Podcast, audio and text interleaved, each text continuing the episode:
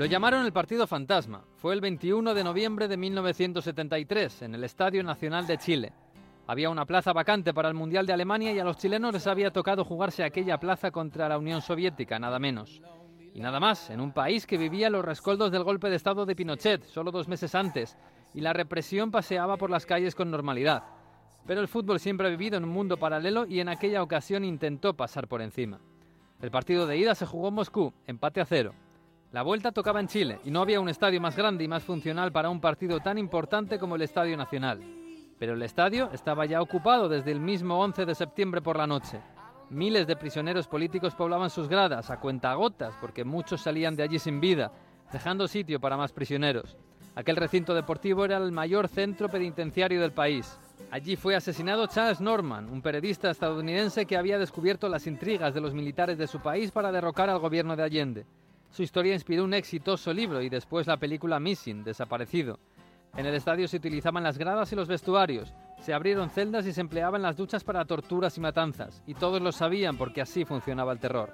Por eso la URSS pidió a la FIFA un cambio de sede, no querían jugar allí, pero en el fútbol aquello era como no querer jugar con el público en contra, y se desestimó.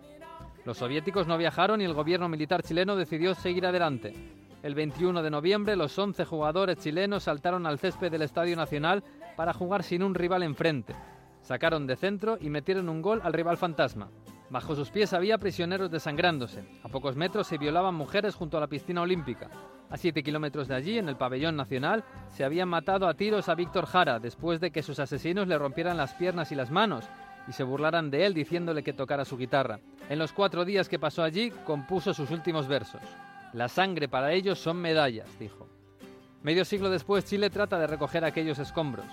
Hoy los recintos deportivos son patrimonio nacional y en ellos conviven las competiciones que aún se dan y la memoria. Y algún concierto también. Allí donde triunfó y murió Víctor Jara es un pabellón donde han tocado Miguel Bosé, Mecano, Alejandro Sanz. Lo que queda de la muerte no se toca, se explica, se recuerda. Los propios prisioneros hacen de guías recordando lo que pasó.